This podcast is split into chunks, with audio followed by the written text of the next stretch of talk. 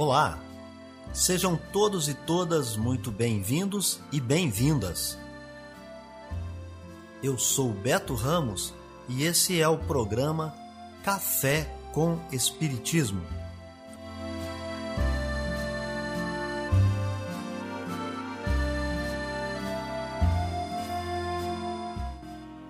Um programa diário que aborda temas da filosofia, de conhecimentos gerais e de espiritismo.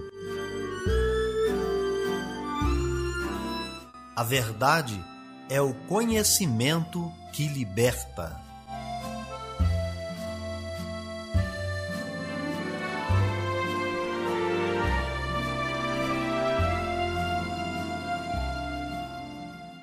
Olá, bom dia. Hoje é quarta-feira, 30 de junho, e está no ar Café com Espiritismo. Notícias, informações e dicas importantes você encontra só aqui no Café com Espiritismo.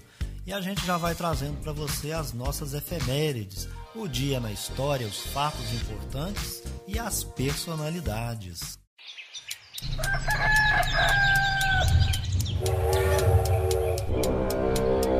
Dia na história.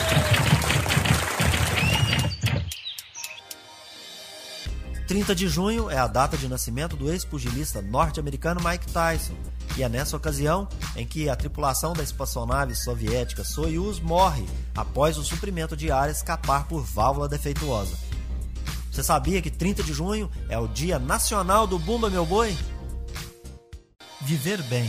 Dicas de como conviver harmoniosamente em todas as fases da vida. Para você que busca sua melhora individual, temos dicas de esportes, alimentação saudável, leitura edificante, hábitos espíritas e profissões. Viva bem e favoreça sua saúde física, mental e espiritual. Aqui no Café com Espiritismo você confere dicas para viver melhor. Quer ter hábitos saudáveis? Lavar o rosto, tomar banho, escovar os dentes, comer e dormir são vários hábitos e necessidades diárias que fazem parte de nossa saúde e higiene. É possível que a gente se esqueça de realizar um ou outro e a consequência é dramática, porque podemos acabar prejudicando a saúde do nosso corpo de um modo geral. Da mesma maneira, é importante que a gente coloque na nossa atividade diária as práticas esportivas, as nossas atividades físicas. Os seus benefícios são vários, desde deixar o sedentarismo de lado e inúmeros outros que vão provocar uma melhora de saúde física e mental. Torne então a atividade física um dos seus hábitos saudáveis. Se você tem costume de se exercitar, esse pode ser o primeiro passo rumo a um estilo de vida mais saudável. Hoje é importante praticar um esporte e escolher uma das principais ações que vão nos ajudar a evitar doenças cardiovasculares, a obesidade e vão combater sintomas de depressão, diabetes, hipertensão, asma e muitas outras doenças. Caminhe, nade, corra, pedale, dance, suba escadas, passeie com seu cachorro, lave o carro, arrume a casa, cuide do jardim, enfim, mova-se, sempre seguindo a orientação de um educador físico, é claro. Notícias do Brasil e do mundo é aqui no Café com Jornal. A Secretaria de Estado de Educação prorrogou até sexta-feira, dia 2 de julho, o prazo para realização da avaliação trimestral. O exame faz parte do regime de estudo não presencial e é uma forma de ajudar os professores a alcançarem as metas de ensino. A avaliação trimestral deve ser feita por alunos da rede pública estadual a partir do segundo ano do ensino fundamental até o terceiro ano do ensino médio, além das turmas da EJA, Educação de Jovens e Adultos. Os testes estão disponíveis online via aplicativo Conexão Escola 2.0 e web, e ainda de forma impressa para quem não tem acesso à internet. A superintendente de avaliação educacional Joyce Soares Rodrigues Petros reforça a importância da participação dos alunos. É muito importante que todos os estudantes participem. A avaliação trimestral, ela pertence a um conjunto de ações que visam acompanhar de perto o aprendizado dos nossos estudantes da rede. Os resultados permitem identificar as lacunas de aprendizado e orientações específicas de professores e gestores. Outras informações sobre a avaliação trimestral no site educação.mg.gov.br. Da Agência Minas, Rafael Nonato. Está disponível no site do IEFA, Instituto Estadual do Patrimônio Histórico e Artístico de Minas Gerais, a tabela de pontuação provisória do programa ICMS Patrimônio Cultural, exercício 2022. Ao todo, 822 municípios foram pontuados no programa. O prazo para enviar recurso termina no próximo dia 30 de junho, como explica Luiz Molinari, diretor de promoção. Agora, nesse momento, a gente está abrindo prazo para o envio de recursos, né, que pode ser feito pelo ICMS, pelo e-mail né? É icms.iefa.mg.gov.br e aí a gente vai ter até agora o, dia, o prazo dia 11 de julho para responder essas solicitações de revisão. É, passada essa etapa, a pontuação final vai ser divulgada no dia 20 de julho de 2021. Tanto essa informação da tabela final quanto essa provisória vão estar no site do IEF né? Tá muito fácil essa tabela provisória, só logo na primeira página vocês já podem acessar. É, o endereço é www.iefa.mg.gov.br.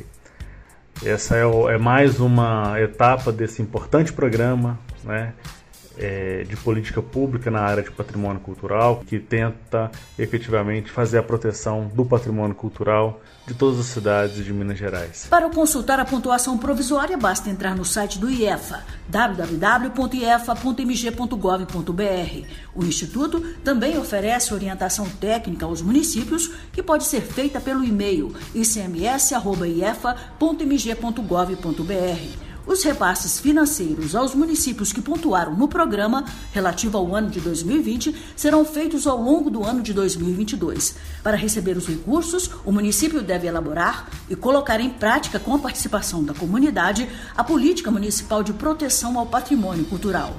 Da Agência Minas, Sônia Neri. Amor à sabedoria.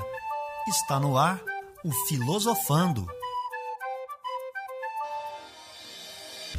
para todo aquele que pesquisa. Lá no Evangelho segundo o Espiritismo você encontra resumo da doutrina de Sócrates e Platão. Nessa semana nós trazemos para você esse resumo. A preocupação constante do filósofo, tal como o compreendem Sócrates e Platão, é a de ter o maior cuidado com a alma, menos em vista desta vida, que é apenas um instante, do que em vista da eternidade. Se a alma é imortal, não é sábio viver com vistas à eternidade? O cristianismo e o espiritismo ensinam a mesma coisa. Se a alma é imaterial, ela deve passar após esta vida para um mundo igualmente invisível e imaterial, da mesma maneira que o corpo, ao se decompor, retorna à matéria. Importa somente distinguir bem a alma pura, verdadeiramente imaterial, que se nutre como Deus da ciência e de pensamentos, da alma, mais ou menos manchada de impurezas materiais, a preocupação constante do filósofo, retendo-a nos lugares de sua passagem pela terra. Sócrates e Platão, como se vê, compreendem perfeitamente os diferentes graus de desmaterialização da alma eles insistem sobre as diferenças de situação que resultam para ela de sua maior ou menor pureza.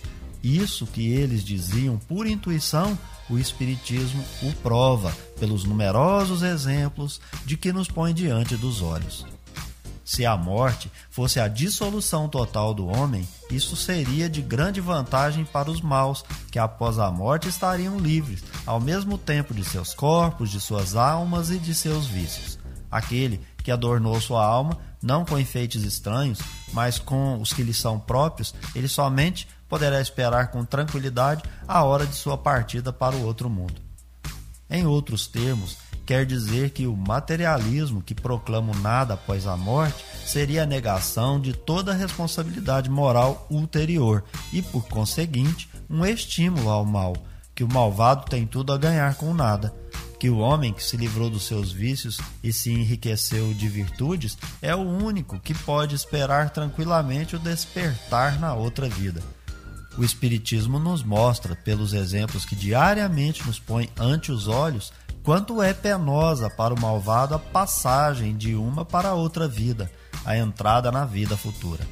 O corpo conserva os vestígios bem marcados dos cuidados que se teve com ele ou dos acidentes que sofreu. Acontece o mesmo com a alma. Quando ela se despoja do corpo, conserva os traços evidentes de seu caráter, de seus sentimentos e as marcas que cada um dos seus atos lhe deixou. Assim, a maior desgraça que pode acontecer a um homem é a de ir para o outro mundo com uma alma carregada de culpas.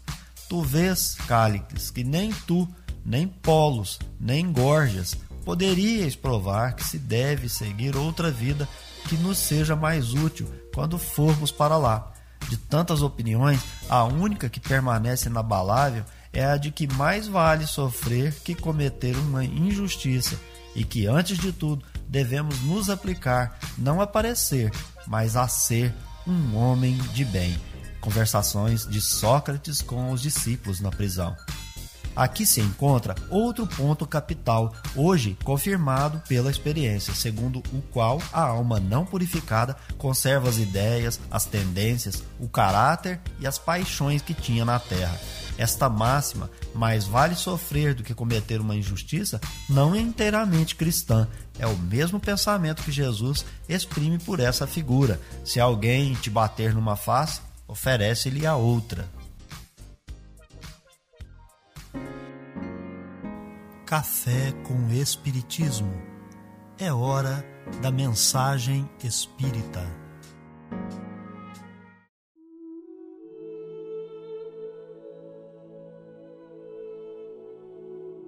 Mudar o mundo depende de mudar cada indivíduo. Cada indivíduo se modifica por si só, por seus atos e por suas atitudes, pensamentos e sentimentos. Qual é o propósito de vida qual é o propósito que você tem para o seu espírito, para a sua evolução. Quando Jesus estava iniciando o seu ministério, quando ele foi apontado por João Batista como o Cordeiro de Deus, lá no Evangelho de João, capítulo 1, versículos 35 a 42, ele vai fazer uma curiosa pergunta para os discípulos que vão iniciar o ministério junto a ele seguindo-o como discípulos. Jesus volta-se a eles e faz a pergunta: Que buscais? Essa pergunta ela é feita a cada um de nós que nos propomos a seguir Jesus. Entre seguir Jesus e o propósito de cada um, há uma distância muito grande.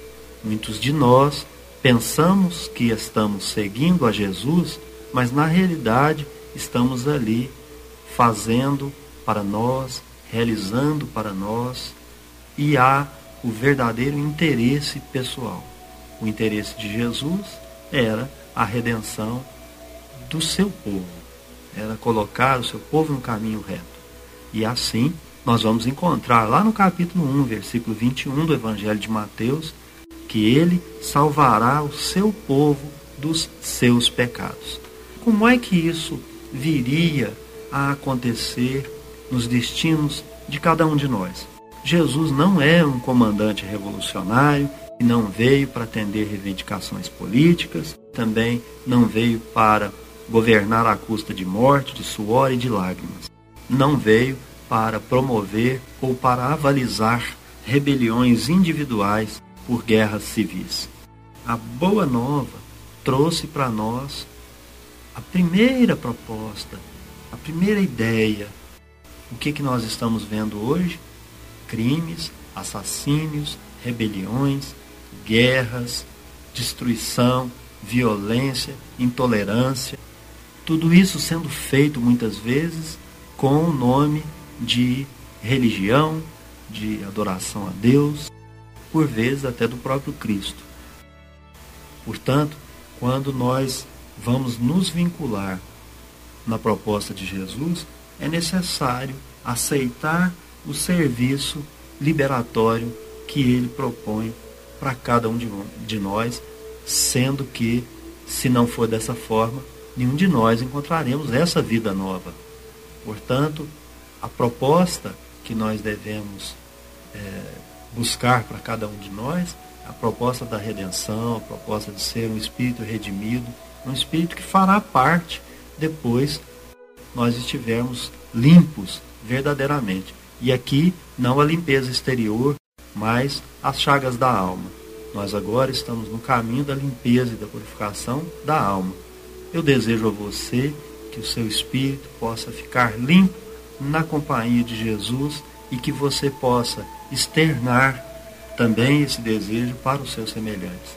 E que nós vibremos para um mundo de paz, de tranquilidade, de muito amor. Então é isso aí, pessoal. Se inscreva no nosso canal, deixe o seu comentário, a sua impressão. Um abraço, até o próximo Café com Espiritismo. Tchau! Este foi o nosso programa Café com Espiritismo. Um oferecimento de Instituto Revelare. Se inscreva em nosso canal, acione o sino das notificações e se torne membro para apoiar os projetos. Nós nos encontramos no próximo episódio.